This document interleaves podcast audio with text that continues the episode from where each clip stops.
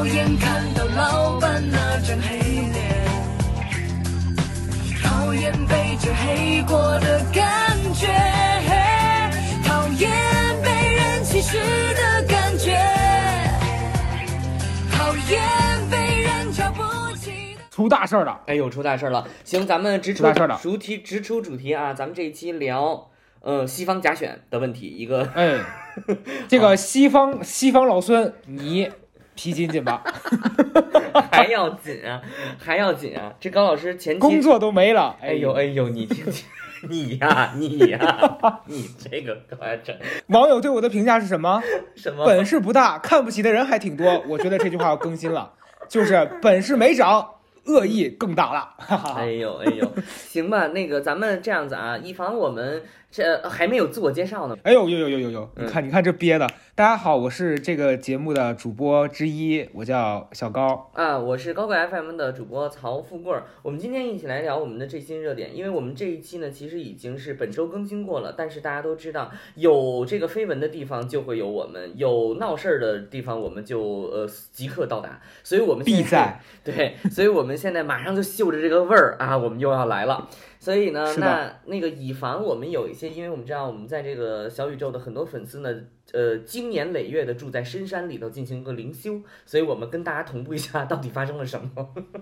嗯，我相信大家大部分人还是看到了，就这个东方甄选这两天在网上呃闹得这个沸沸扬扬，就是在东方甄选的这个 CEO 和这个董宇辉之争，哎呦嗯，哎呦可精彩了。哎呦哎呦，很不简单呀、大概就是，呃，这个董宇辉，大家也肯定认识他。我我跟大家小小分享一下，因为董宇辉是西安外国语大学的，哦，我呢你的校友，哎在下是他的学长。当哎然，咱这个出息肯定是没人家大了，但是咱们这个脸皮比他厚。啊哎，，你比他还要大，我我比他年纪大。你比他还要大，我以为他比你大哎。对，我觉得他整个人就是给人一种他饱读诗书，然后嗯整个、呃看起来阅历好像也很成熟，所以他在这个东方甄选里头这个直播间里面，当初爆红，肯定大家看到是他是以这个知识。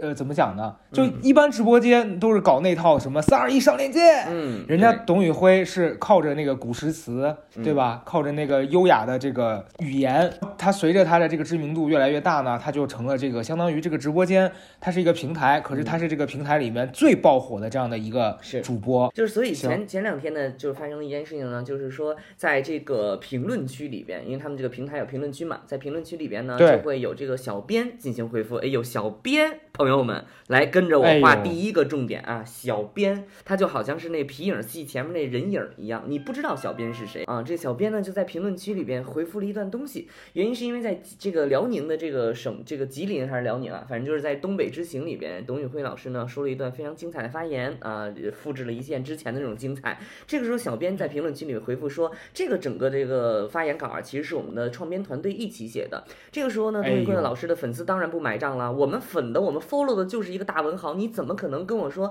这些东西他不是他写的呢？我不能接受。于是小编就跟各网友们杠起来了。然后接下来呢，事段就下一步的升级了。升级的下一步呢，就是说董宇辉在直播的时候说，哎，那是小编胡回复的，大家不要理他。小编立刻长篇大论的论述一遍自己是如何不是胡回复，而且几乎是兜底式的展现了整个团队如何配合，也就是告诉大家，其实很多董宇辉的发言并不是自己写出来的。好，事件二次升级啊，第三次升级呢，就是在这个次日，董宇辉呢就是下播，他没有在直播，也就是给人一种撂挑子不干的感觉。那么千呼万唤使出来的这位 CEO，前 CEO，前 CEO，哎前 CEO，、变化非常快。就在我们录这期节目的时候呢，我们看到了东方甄选的这个新发的通告，呃，新发的对公告已经免去了小孙的这 CEO 一职。那么前 CEO 呢，当时呢就给大家一些回应，说，哎，今天咱们来开一个会，啪嗒把手机摔在了桌子上。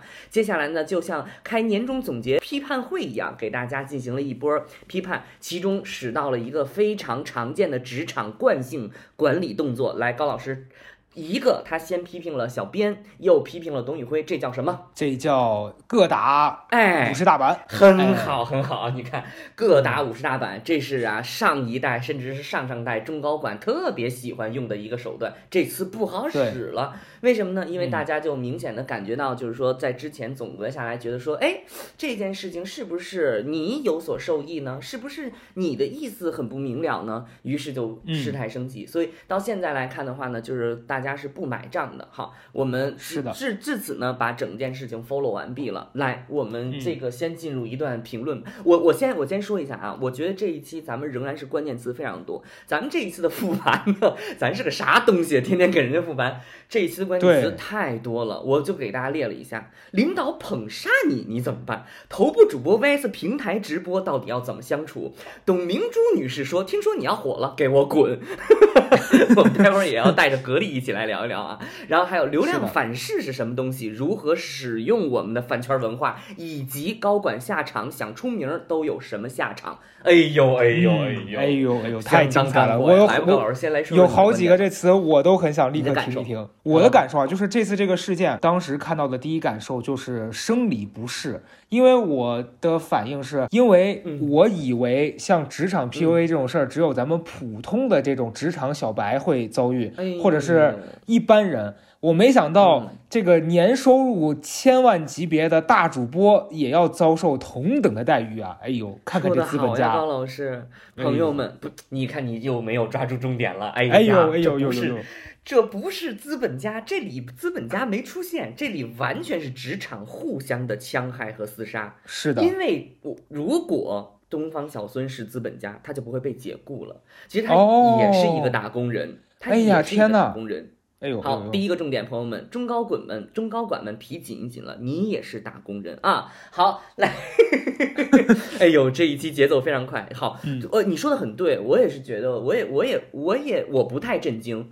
因为我之前就有所耳闻，市面上一些公司这个气息比较重，但是我嗯比较震惊的是，这个事情竟然会摆到明面上来。你继续，就因为我是当时看到这个视频，他就是这这这小孙，哎，这失业小孙，当时让我觉得嗯我，我觉得可能普通网友也会觉得震惊的一点是，当你在一个你的这个平台上，然后对你们这个平台上最大的主播，然后你对他阴阳怪气。就是之前有一个那个直播片段，我不知道你有没有看到啊？就是他在里面讽刺，意思说，哎，这个书，这书不管咱这董老师读没读过，他都能把他说的这个天花乱坠。这言外之意是什么呢？这董老师呀，他不读书，嗯。他只是让你们看起来他会读书，这都是假的。嗯。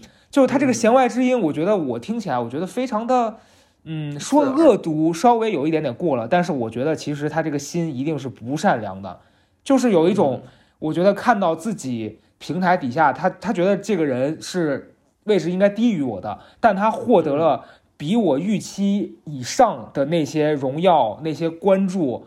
但我觉得他不应该得到这么多，他的那个嫉妒之心就要宁愿是在这个大众面前要展示是我们这个嗯。好像是不太体面的，我也要这么说。所以我当时看到，我会觉得怎么那么大的一个公司，你们会把你们公司内部那么的小肚鸡肠的这些事儿，在一个平台的上面展示出来？嗯，哎呦，这是什么呀？我们又要升级了，级这是互联网新秀们还没有学会戴面具呀。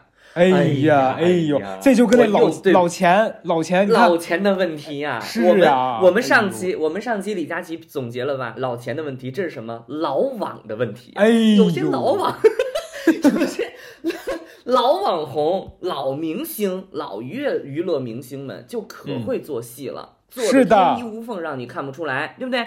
但是今天咱们第二个重点，各位大家朋友们注意了，今天所有的公司都在想着带货，都在想着上市，都在想着跟公众打交道。你只要把那 camera 往那儿一架，你就进入了 Big Brother 真人秀了。是你的那个面具必须得戴起来了。如果你戴不住，我们刚才像高老师说的这个，为什么会这样？这种，我觉得这种是职场的习惯性 PUA。嗯我我我其实跟高老师一起看了一个问题，我们当时觉得高度的一致，就是觉得说大家都说说是不是这个高管对于这个员工被刺，是不是这个高管故意给他下套？嗯我们出奇的一致，我们不认为是故意，我们认为这是习惯性。就是对它不是针对你，不是针对此情此景，它就是实时的都给你来一下子啊。就是在职场当中都会有这种，就我原来也会遇到这种情况。那个老板，我前前面公司的老板，就是他开会的时候吧，或者他发言的时候，你总觉得他没有在说这件事儿，但是你又说不出来他怎么了。然后他跟你说话，或者他只要有三个人的时候，或者是你的那个 leader，你总觉得你他谈完找你们三个人谈完话，他走完之后，你们三个之间的关系很尴尬，有没有这种感受？有就是他话里边老是带着钩，他话里边老是带着刺儿。本来你们俩挺好的，他一跟你俩聊完天儿，你俩就觉得好像有点尴尬。哎，这种就是习惯性 PUA，这个我就要提出职场权术。朋友们，这都多老的东西了！我这一次比较震惊的是，我怎么这么老的东西还拿出来用？怎么这么老的东西还拿出来给摆在 camera 面前给大家看？我是觉得该升级了。老网们向老网们学一下，新网们啊，这几家公司我不点名了。好，这这现在咱们进入这个第一个环节，高老师，哎，用心骂人版的高老师要上线了。这这行为怎么总结？你想听听吗？他虽然不是老王，但他是最爱干什么？当爹，哦哦，你知道吧？昨天晚上我看到网上那个，就是罗永浩在他直播间说，就是很多企业中高管不要随，就是那个随时随地的这个随地大小跌吧，大概是这样。对，你知道，嗯，你刚讲的这个场景，我见过太多次了，就是这种他把你叫去跟你谈话，他明明是想要，其实这个谈话的目的是告诉你说，你在这个过程当中你可以更好，但是你要记住你的初心，什么有的没的这一类的话，可是他一定要用一种恶心你的方式说出来。我之前刚刚工作的第一第一次被领导叫去，那个时候我们还在竞争，就是几个实习生，但最后只会留下一到两个人。嗯其实他可以用一种比较平缓的心态告诉你说嗯啊、大家要努力，这个机会不容易，希望你们每个人都能抓住这个机会，其实是可以正向鼓励的。但是他不，他是怎么说的？你们都很差劲，你们三个都不可能留下来，要不是现在没有更好的人了，你们都得滚蛋。啊现在真会说话呀，你们最多留下来一个，我觉得是要从信念上面打击你。这不就把公司老底儿兜出来了吗？你们招不上来人，这个话如果放在我面前，不是这个话如果放面前 PUA 不了我，哎，就是嗯 PUA 不到我，我是一个反 PUA 的高高能高能人员。你嗯你，所以你们当时这个公司就是大家是怎么应对的？我当时我们只能当那个时候刚刚入职场嘛，其实你面对这样的情况的时候，你还是比较无力的，只能就是说可能小范围大家吐槽一下。但是你说你能真的去反抗吗？你那时候其实真的无力反抗，因为你反抗就是立刻失去这个工作。哦嗯嗯，是。就关于这个跌头跌脑的这个事儿，我刚刚看了那个。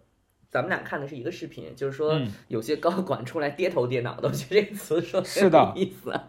跌头跌脑，人叫虎头虎脑，他告诉跌头跌脑。跌头跌脑就这个东西，我觉得是我的职场应对啊，我要这个时候朋友们记笔记了，这一段嗯值得你们抄录啊。嗯我的职场的理解是，我允许这个世界上有人要当公司里的爹，我允许，我接受。但是你当爹，你就给我当我的真真爹，你就当我的亲爹。你，我上班我不会叫哎刘总，我会叫爹哎爸爸，我会直接。你要是当我的真爹，你就得包容我的所有错误，无限的给我机会。哎呦，你就得为了我的成就感到真的快乐，而不是含沙射影的口腹蜜饯。你别嗯摆着亲爹的派头，打着后爹的算盘，因哎，为你很棒。你不为我，你不为我真的开心，你我干的不好了，你接受不了我不好；我干的好了，你不为我真的开心，你也不希望我真的干好。那你到底是不是我的爸爸？对，你到底是不是我爹？你不是，那你就别给我摆这个谱。所以我在职场上也好，包括跟人相处也好，包括任何合作也好，你如果摆出这个派头，you are boss，OK，、我接受，那你嗯就把你该做的事情全做到。你既然没有一个职场亲爹的气度，你就没有办法给我摆这个谱。所以我每一次遇到这种情况的时候，或者我感受到这种情况后，我就会再平衡一下，我就还再再权衡一下，我会再权衡一下这个人他能不能当我职场的。我们所说的这个爹就是你的 leader，对吧？你能不能当我的这个 leader？如果说你有足够的能量可以 handle 我，你有足够的气量可以包容我，那我就继续在这儿。纵使你，我相信人无完人，纵使你可能说话不那么中听，你可能脸色不那么难看，纵使你可能双眉之间有川字纹，我都接受。但是，是的，是的，但是但是你不能说你太纠结。如果说你一旦让我发现你这个人纠结，高老师，你知道我的警灯是什么？什么说出来？我我就会觉得这个 leader 他没有足够的能量，是的，我就会觉得他没有足够的能量来在这个位置上。因为因为我是一个小小员工，你都不能兼容我，你都不能包容我，那我都很难想象我们将来还能一起走多远。你是的，哎呀，我这个朋友们赶紧做笔记，衡量一下带现在带你那个团队人有没有给你穿小鞋，给你穿小鞋，你赶紧跑。没错，哎呀，哎呀，我的呀耶！对我在这个事件当中看到了一个事儿，就是也是在普遍现在，尤其是大厂里面特别普遍的一个情况，就是个人被工具化。哦，怎么说呢？就是你在这个大厂里面，你是一个螺丝钉。我其实如果我选择了当这个螺丝钉，我也就默认可能我拼尽全力，我也只是当中一个环节，我的这个付出是非常对我来说可能占据了我大量的时间，但也许对于你们公司来说，你认为我的贡献是很小的一块儿。可是你不能既要了我的这个价值，还又告诉我说你就只有这么点价值，就这个这个事儿。好多人都会面临这样的状况，就觉得我每天九九六，每天零零七，然后你还告诉我说你是完全可以被替代的，这事儿我接受，我其实来我就接受这个事儿，但是你不能在我已经贡献了更大的成就之后，你还告诉我说其实换个人就可以，但事实不是这样子的。你看这个董宇辉在这个东方甄选的平台上面，他这个川字文先生每一次好像给他的那个 PUA。都是说公司给了你这个平台，如果没有公司，你是个什么东西，对不对？嗯，他接收到的大量信息好像就这样子的，甚至他在这个同时跟董宇辉直播的时候，他跟网友在就是渲染的那个气氛也是说啊，你看这小董在你们这儿，对吧？舌灿莲花的，哎，出口成章，哎，实际上他这都是装的。他说这个话的意思是干什么？其实是给你灌输一个意识，是说你来创造价值，但是呢，你这个价值也是因为公司这个平台给你的。但是啊，咱们回头想一下，如果你这个平台更重要，为什么只有他火了？其他那些人为什么就是说？同样的那个出镜，同样的做一样的工作，为什么那些人没火？是你在否认那些人全都是没有价值的人吗？还是说你们这个平台就是也就那样？我觉得是一种管理之道，这个就是我所说的职场权术。对。但是我就觉得说，我记我我看到这个视频，我看到这个过程的时候，包括我我最警醒，或者我觉得最。呃，值得大家这一次去关注的事情是，大家或者说粉丝们对这件事，或者是年轻人对这件事情的态度，让我想起，就是不让我想起一件事情，就是你知道，记得之前有一个北大毕业的人回到那个学校去讲述，其中之一有一句话让我记忆到现在，说我希望年轻人将来会记得学术高于权术。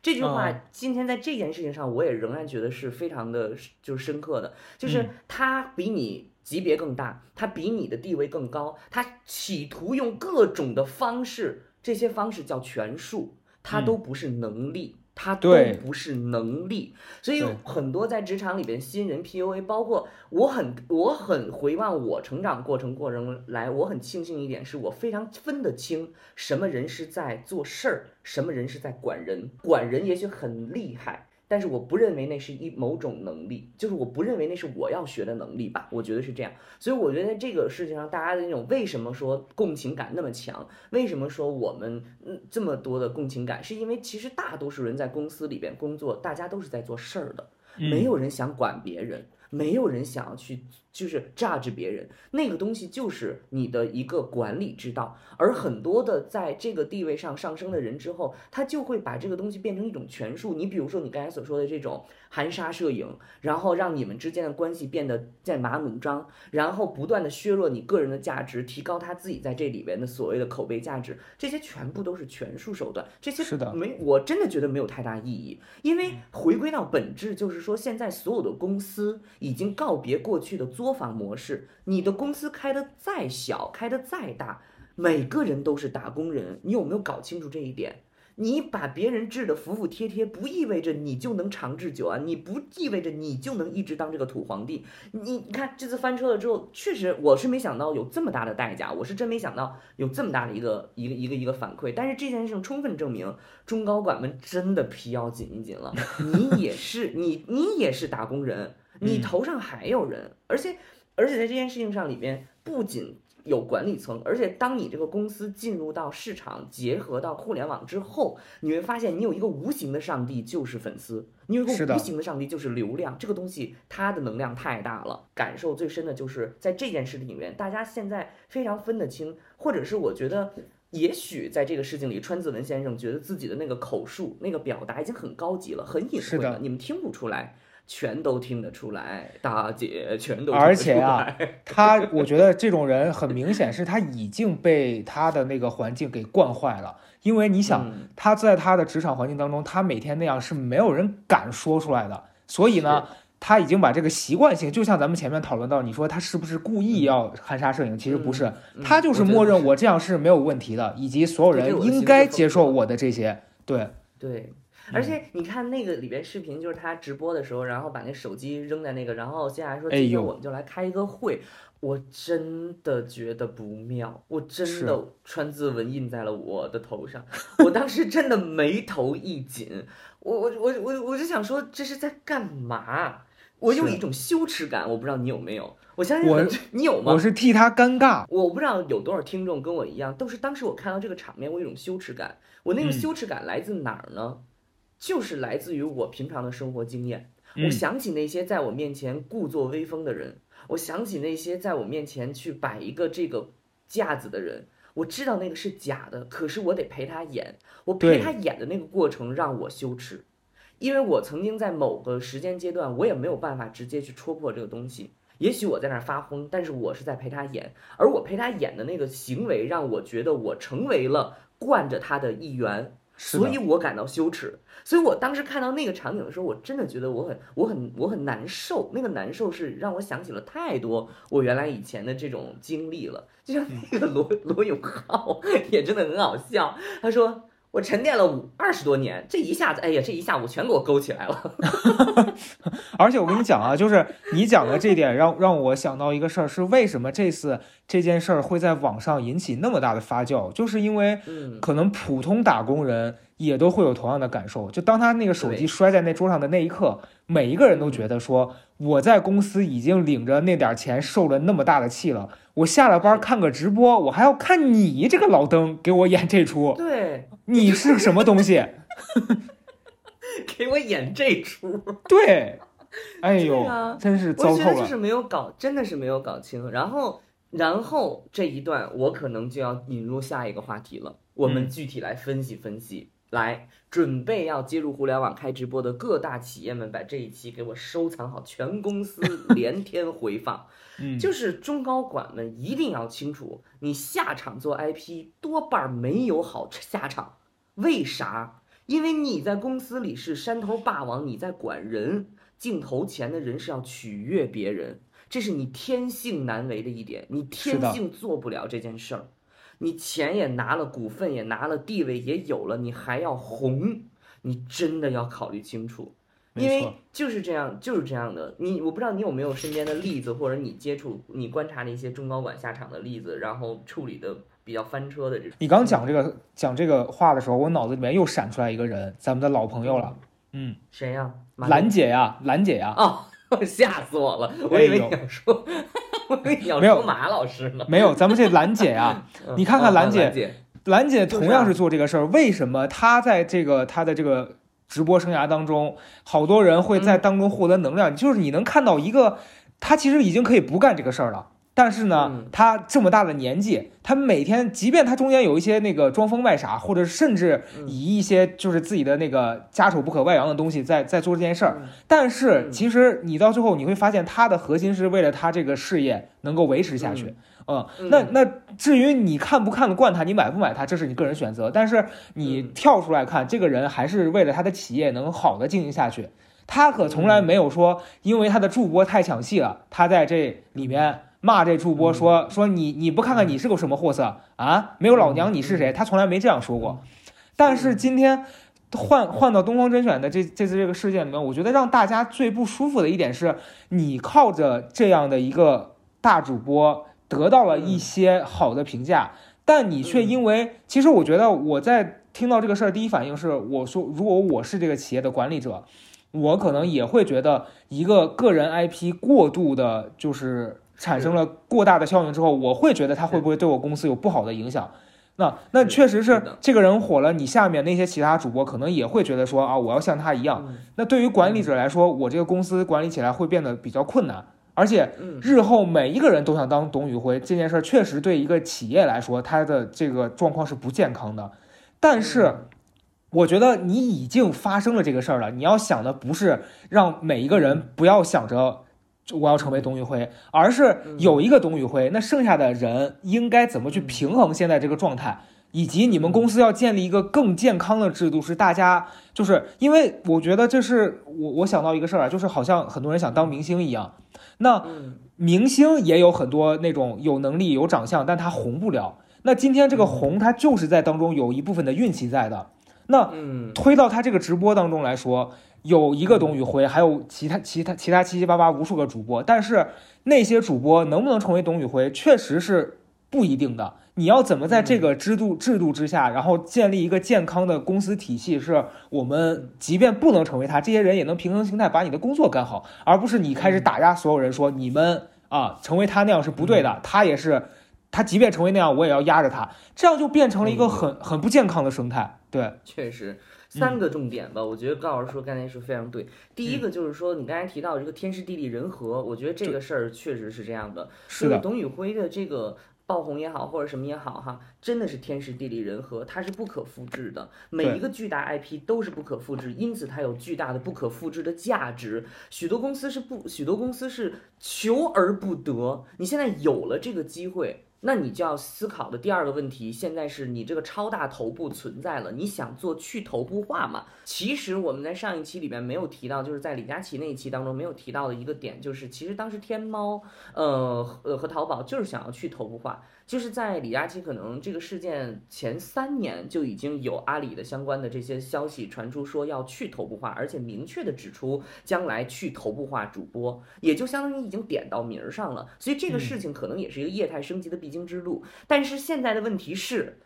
新新网们，您听好，呃，去头部化不是把头部枪毙，不是把头部打死，是，让你扶持新的小头部，分担头部的流量，哎不是把你让他去头部化，没有让你把头部化的这个人去掉。是，你搞你搞错了，所以所以我就说新网权贵们，大家搞清楚，跟那些老网们学一学，好不好？没错你，不要瞎搞。第三一件事情就是。这个传统公司，你看这件事情非常明显。新东方是一个传统的教育公司，它转型之后去做了呃带货也好，这不是重要的，重要的是它进入电商电商行业。电商行业是一个新的公司，它具有媒体性。如果说一个公司具有媒体性的时候，它的皮就要紧而再紧了。你去看一下广告公司，你去看一下娱乐公司，你去看一下现在做到头部的 M 森公司，它面对的一个无形上帝是千万粉丝。你的一举一动全部在 Big Brother's eyes 下做，就是你所有的动作全部要受到所有人的检视。如果你不是一个天生很可爱的人，不要往镜头上钻，求求我，求求了，你肯定要翻车。就是你的智识。你的现在的形式和你的管理思路不是一个网络公司或者新型媒体型公司的管理思路，你还在按原来关起门来按资排辈儿、高低有序的那个逻辑在管理，那就不合适。所以我觉得，我今天看到那个就是取消了那个 CEO 川字文 CEO 的这个职位，我觉得未尝不是对东方甄选的一件好事。这是是时候确实是需要有一个新的人来以新的思路来管理了，但是后边我们不知道，但是至少说我们现在看到的这些问题，可能对一个公司来说这个很重要。我是还是这句话，我是个啥呢？我啥也不是，我只是一个旁观者。嗯，我别别，我什么都不懂啊！别害我，告诉你们，别害我啊！别你讲这个说的很对，嗯，我我要补充一个，是你知道，在这个事件当中，我我想到了一个人，又想到了一个人，嗯，哎说出来之前在这个浪味仙事件里面的这个哦，危险人物，这个 dangerous woman 游旭，哎呀，游旭谁呀？有谁呀？他是谁呀？浪味仙这个事件里面，当时跳出来撕浪味仙啊，啊说他忘恩负义，后来进去了的那位。你看这俩人，这游旭和这川子文一个进去了一个出去了就完全就是完全印证了你刚讲那句话，就是当你不是那块料的时候，你就把合适的人放在他合适的位置去做这个事儿，而不是看到人家做得好，你眼红，你想去替代人家。这个时候我就要问出那个灵魂之问了：您是个什么东西啊？对对不对？还是什么？哎呦，说的很好啊！哎我也给高老师总结了，是个什么？来，接下来这一句这一段也值得大家抄录在案啊！嗯，职场中对于人们最大的压榨，不是劳动的毅力的压榨，而是精神力的压榨。每一个中国，每一个中国大厂高管都有成为宗教领袖的梦梦想。还是那种印加古国的大大祭司，金银珠宝他也要拿，员工爱戴他也要拿，公众形象还要拿，就连公司里边能人的无限服从他都要拿。我是来上班的，不是来入教的，大家抄录一下啊，哎就是呀，全都要啊，一定是平常没少偷着听咱们这个播客，天天睡前就想要想要，结果上去之后就太想要了，哎呦，就全都要，这可不行啊！所以看看很多的我们一贯以来就说想要，从来没在这个想要前面加上这个还想要或者太想要，证明什么？要了还要。你太要，你就是作死。对你不能都想要，所以但是这个事情，我觉得你很多，但是你知道很多中高管是搞不清这件事情的。我们进入下一趴啊，就是到现在公司里边很多的人，你像刚才你提到有张兰的例子，我我我也我快速的在脑子里分析过一遍，就是张兰其实最好的对标其实是董明珠，是的，就是她是在做个人 IP。就是比如兰姐，她永远不可能跟手下人撕皮，一来，原因是因为没有人认识，除非她跟张小飞啊，她哦突然就汪说你你是你是什么？你汪小菲你是什么？你是什么东西？嗯，他说我是你妈，我 我是你 妈没。有你骂我，你是什么？你怂蛋包。这个时候大家说，哦，那个兰姐好气派，那是因为人家是母子，人家是双 IP，人家是双子星，人家没有在跟别人甚至是员工抢这个热度，那你就看很聪明吧？我嗯做 IP，我只做自己，你们都给我靠边站。哎，这个流量是个肥水，它绝不流了外人田。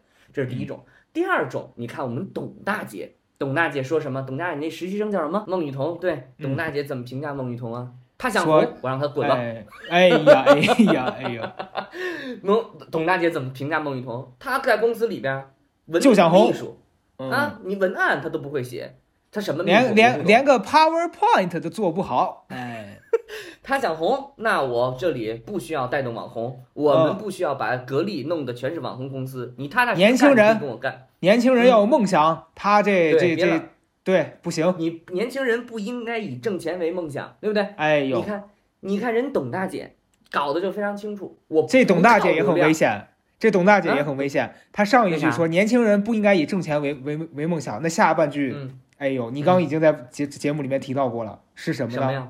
要入教，哎呀，呃，哎呀入教，为啥？咱这入这格，格力教了，这空调教，哎呀，进去 不是天天就得这空调病。哎，关于这个企业家，我跟你有一点不同的看法了，高老师。嗯我觉得董大姐还是可以的。哎，我觉得董大姐还是可以的。就是嗯我觉得董大姐她有一个长，我我至少觉得她有一个哈。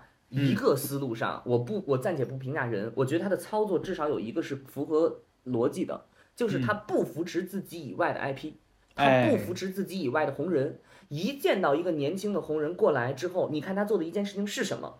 他做的一件事情是我先把你招进来，我让所有人看到我是重视年轻人的，我再把你迅速开掉，我让你没起来之前发挥到你的价值。你的价值是什么？你的价值是我做跟作为我跟年轻人的沟通桥梁，但我不需要你去替我沟通，你给我走人。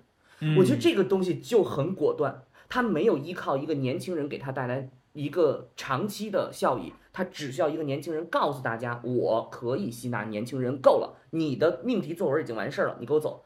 所以我觉得这件事情来讲，作为他的决策，作为他来讲，我觉得是相当牛。就是我不贪恋流量，我够了，我就足了。这是什么？不能再要了，董大姐，对不对？但是呢，他在这个事儿里面，你前面讲的这个，我就我我都完全认同。可是他这个事件当中，马失前蹄的，也不是马失前蹄，哦就是这个马的后蹄子崴了一下，是什么呢？呃是你都把它开了，这个时候嗯价值已经最大化被你利用到了，对吧？嗯你就不要再提起这个人了。你这个时候的优雅就是假装这个人从来没来过。当别人再问你说孟雨桐，你说啊嗯，祝福谁他，就孟雨桐啊。哦当这个时候任何媒体再提到孟雨桐的时候，董大姐就应该云淡风轻的说一句：“哎呀，嗯小董，呃小这这小孟，哎，嗯祝他有一个好的人生吧，祝他成功吧，对吧？”哎呦，而董大姐是怎么做的？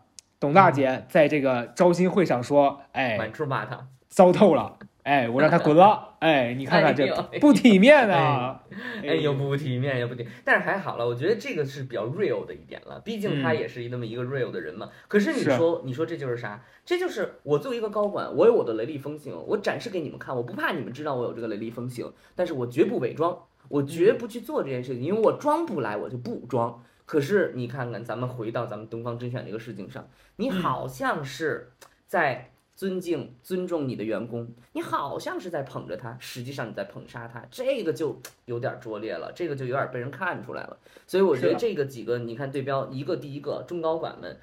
做自己啊！你做自己，你那流量你别留了那万人田，你做自己。第二一个，你要是扶持年轻人，你就让他去给你挣钱，好吧？你不能全都养。所以这个事儿，我觉得就是这么一个心态。其实我我在这里边还有更多的思考，你还有要说的吗？我接下来要说的可能更加的复杂。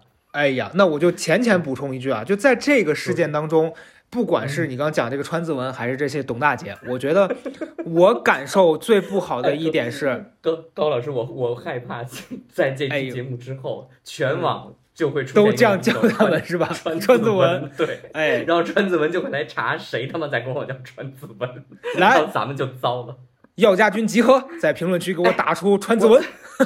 我提前我提前招募啊，那个肉毒肉毒类型的肉毒类型的这个嗯。肉毒杆菌类型的这种这个医美项目可以提前预定了。我可能我们马上要接川字纹的这个呃这个商务了啊，就是一针下去让你的川字纹消失，在职场上 PUA 再也看不出来了。下期咱们这商务在 show notes 里面就会写说一针舒展川字纹，哎。连那个广告都想好了。啊，过去我说什么别人都觉得我在 PUA，现在一针下去，我就算骂娘，大家都觉得我好可爱，就可以。我觉得就这这个我们接下来啊，这胆子，嗯你说你接着说，你说。在这两个事件当中，作为年轻人，或者是说我们带入的那个当事人感受为什么会不好，就是因为我们在职场里面也会有一种被强加了一种价值。就这个价值是大家在职场里面会普遍听到的说，你要在工作里面找到你的价值，你要在工作里面寻找你人生的意义。但是我就想反反问一个点是，难道我认为工作的意义只是赚钱这件事儿不对吗？我就一定要为你的这个工作鞠躬尽瘁，我非得死在你们这办公室里才是我人生有意义的吗？你看或者，换一个说法，嗯我对于工作的目标是我有我的追求，但这是你不给我足够钱的理由吗？对呀、对呀、所以这个是是是这个意思。你说，你继续。我我们自己应该有那个辨别的能力去，就是不要当那些人一直在给你洗脑，告诉你说你工作的意义就是在这个上面发挥我认可你的价值。我觉得这件事儿一定是扭曲的。每个人的意义不是说建立在那个所谓的领导或者是那个权威者对你的认可上面的。你一定要在自己人生当中找到你自己觉得我我我要干什么，或者说我干什么能给我的人生带来最大的愉悦感和价值。你看这个、嗯这这小梦，我觉得其实我是挺认可的，就是你在这个地方。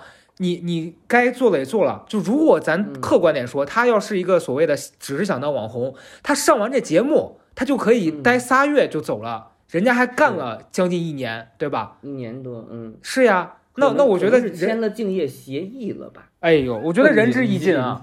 我真觉得仁至义尽，嗯，嗯嗯，听听吧，听听吧，朋友们，刚向咱们高老师学习。高老师刚才说了，什么叫仁至义尽？老子给你干一年就算仁至义尽了。是，哎呦，我三个三个月我没走，我没哎我没我没把你炒了，我就算跟你仁至义说尽了。啊，亲爹没了也就守孝三年，我在你这地方待了一年了，你还想咋的？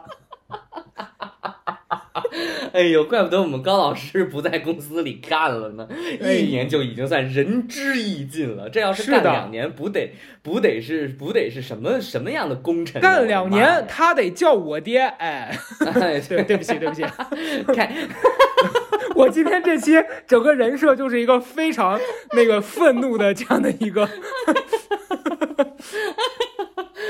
笑死我了！哎，嗯我觉得你不过你刚才你这心态，我觉得你说的特别的好。这个时候嗯我可能就要说两句，就是关于董宇辉的这个话了。就我真的觉得很难得。其实，嗯因为我为什么很惊讶，他其实比你还小，我以为他要比你大呢。我以为首先他我知道他比我大，然后我、嗯我那我这样算起来，他其实也没比我大多少。就他这个心态，包括他这个处事的心态，我觉得是非常难得的。我我没有说我要学习哈，我现在没有说我要学习，但我觉得非常难得。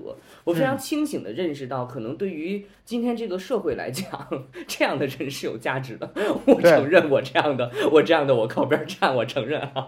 但是我还是要做自己了。这个这个别给我上课啊！有些人现在喜欢给我上课，在那你现你也很好，不用你不用哎你说。曹老师，你现在整个人的状态特别像那种精神分裂。哎，上一秒在这儿，在这儿咔咔在这儿讲道理，下一秒你别跟我吵，你别争，我小舅，我小舅是管那阴监局的，你就是已经完全这样了。对对，我觉得说对，没错。董宇辉固然固然能力，谁给我上课？你别给我上课，我一个月才拿几块钱。他很能，他很有有才华，他能去读书，你把他当什么？我觉得是这么回事儿，就是嗯这个人物很难得。这个难得，其实，在同龄人身上看，我都觉得很难得。为什么？因为我到现在，我都不能接受你在职场里面对我这个那个，你给我指嗯东指西，我接受不了。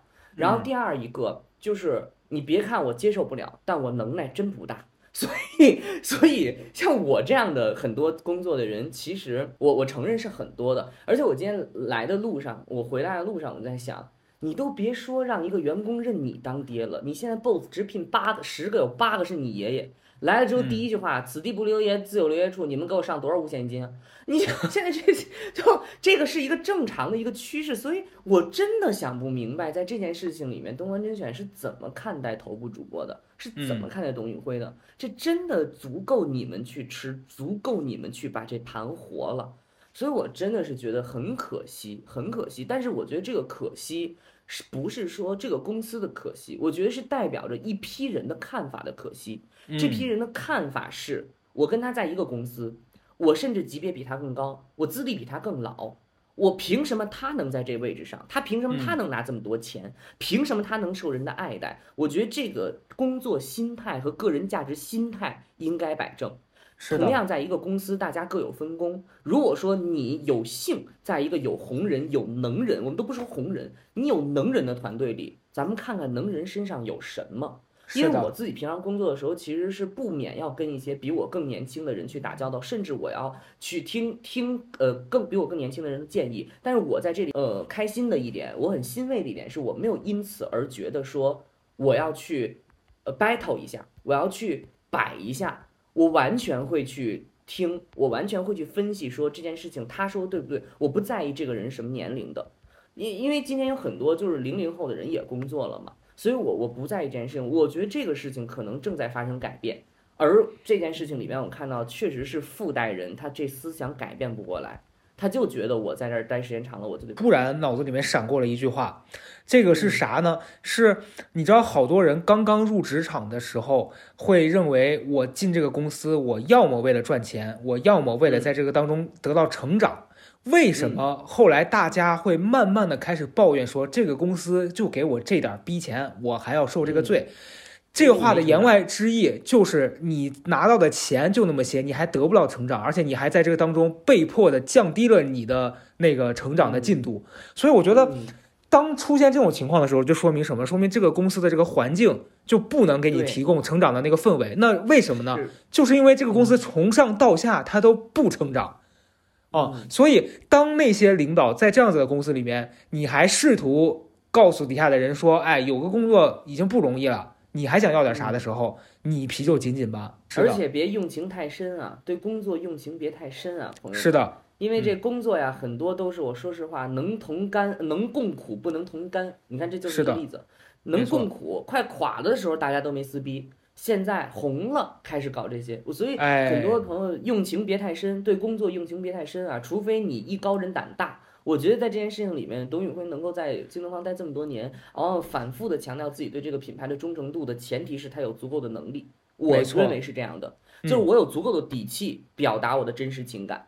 哎，如果说你没有那么强的，你说，对，就我你刚刚讲这个，我又想到一个点是，昨天看到一个相关的视频，就是这东方甄选这年会嘛，都是高管。嗯然后后来这嗯董宇辉在里面不是唱歌了嘛？事后他解释说，我也不是高管，所以我其实是进不去的。后来是哦那个跟跟这于老板，这这这嗯这好像是打了招呼还是怎么着，才给他弄进去的。嗯然后他在这中间唱歌干嘛了啊？你能看到人家那些高管是因为他们有这个所谓的高管的身份，即便嗯这董宇辉已经是里面的 top 的这个主播了。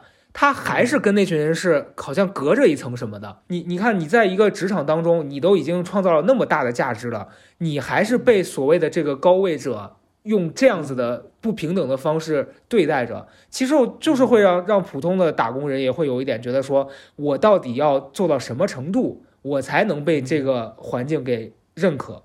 或者什么就他被认可了呀，应该走，按我说就应该走。嗯，我觉得这个事情是这样，就是如果说你的能力已经非常强了，然后你要做的不是融入他们，而是要把他们变成合作对象。就是很多人可能我，但是我觉得这个可能是极其精微的人才会面临这个问题，就是说他在职场上发展非常的好，然后一直融入不了，他就跳槽你单干嘛？创业嘛？你那你说创业留给什么人？留给的不就是这种人？哎，这么说来，高老师你就是这条路上出来的人，你 你当时那个做好了之后你就创业了嘛？你就你也不需要去融入公司或者去再去面对职场的问题嘛，对吧？我觉得你是做了一个正确的选择。因为你比如说我我来我来说哈，你不方便说，我来说，就 你 你比如说你的公众号或者是当时写的那么的好哈，几几几十万大将近一百万的一个粉丝量，然后包括你的这个什么表达很好，其实必定就会面临着一个就是说你的价值到底是公司加成还是说个人行为，就是必定会面临这个问题，而且继续发展下去要不要公司参与，要不要公司投入，公司投入他作为管理者他要占多少，这些都是非常难以区分的问题，所以干脆。你既然成了一个 IP，你就自己单独做一个 IP，可以合作。嗯我觉得这个是一个健康的模式。我觉得，所以当时你的那个选择是非常正确的。所以这个事情上，还是回归到这本质来讲，我觉得董宇辉老师确实是一个很忠诚度很高的人，就是太难得了，就是忠诚度这么高，就花那么多钱挖不走的一个人。然后你看，结果是这样，所以这个东西我觉得说的很对，就是网上说的很对，这不是一个关系的问题，这是一个人性的问题，人性的问题背后是一个制度的问题，就是你的公司制度和你的合作方式还是不是可以承接你们现在这种新关系？在在那本就有一本书，咱们之前提到过，叫那个毫无意义的工作。它这本书里面呢，就有一个词叫做职场 SM，我觉得非常有趣。嗯，因为大家如果听过那个 SM，就知道它里面有一个环节叫安全词，就是这个参与 SM 双方的这两个人，他们觉得不平等，觉得有危险的时候是可以喊停的。但是嗯。这个书里面提到这个所谓的职场 SM 是什么？是这场嗯这个行动当中是没有安全词的，就你跟领导的角色，你们俩是永远不可能互换的，即便再好你永远是处于那个低位的。是的，嗯，是的，是的，这嗯叫什么、什么的工作？这个毫无意义的工作，我觉得说的很对，我推觉得荐所有人去说得很对。读啊。对，是的，这个叫什么？职场职场没有互换角色的可能，对婚姻又何尝不是呢？哎所以我们感谢有离婚这个制度，所以有的时候你也可以跟你的公司离婚啊，朋友们。如果说在座的各位收听的观众，你现在已经觉得很不错了，天天觉得在这公司里憋得难受了，你赶紧走人啊！你可以嗯跟他 say bye 的啊。哎，好，你讲到这儿，突然又灵光一闪，咱们会不会又给这综艺市场提供一个新可能呀？什哎么呀？再见老板！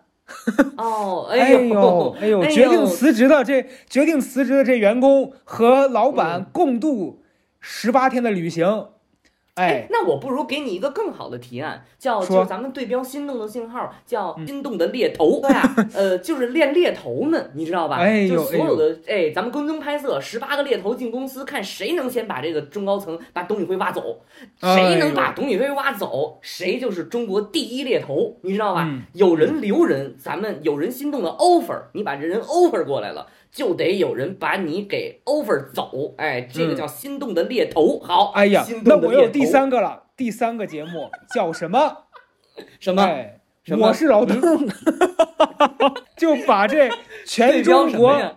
全中国最跌头跌脑的这几个人凑在一块儿，每一期 就让他们面试，让他们在处处理各个职场当中开开年会。哎呀，哎呦，天天开会哎呦，哎呦，哎呦，每一期开一个哎会，好啊，好啊，最后评评出一个什么？评出一个年度爹，哎，年度最对，爹，中中国之爹，中国哎中国好爹中国好爹爹。爹，哎，中国好爹爹，哎呦，好啊，中国好爹爹，哎行啊，我们静待佳音啊，中国好爹爹们。嗯行了，那这一期最后你还有什么要说的吗？当有人打着经济效益的旗号，在从事一件经济上完全荒谬的事儿，必须得问这件事儿对谁有好处，以及嗯他是怎么得到这个好处的。OK，、嗯明白。对好啊，这句话值得品啊。嗯，这一期朋友们精彩吧，有意思嗯吧？关注高贵 FM，也可以关注小红书高贵 videos。然后平常一些关于这些问题呢，我们会同步到 videos，就是高贵小红书的这个账号上发一些嗯视频，你就可以看到这两个损色长什么样了。好了，哎那么我们。好，那我们这一期就到这里了。有任何问题可以留言在这里边，也可以把这一期分享给你的朋友圈，让那谁看看啊。好，拜拜。哎呀，我最后再跟这各大综艺导演喊一句话：如果嗯前面提到这三个节目，你们但凡拍了任何一个找我们俩当观察员。嗯，呃，还有那个肉毒杆菌要打川字纹的也来联系我们，我们接着嘞，啊，拜拜。行嘞，拜拜。讨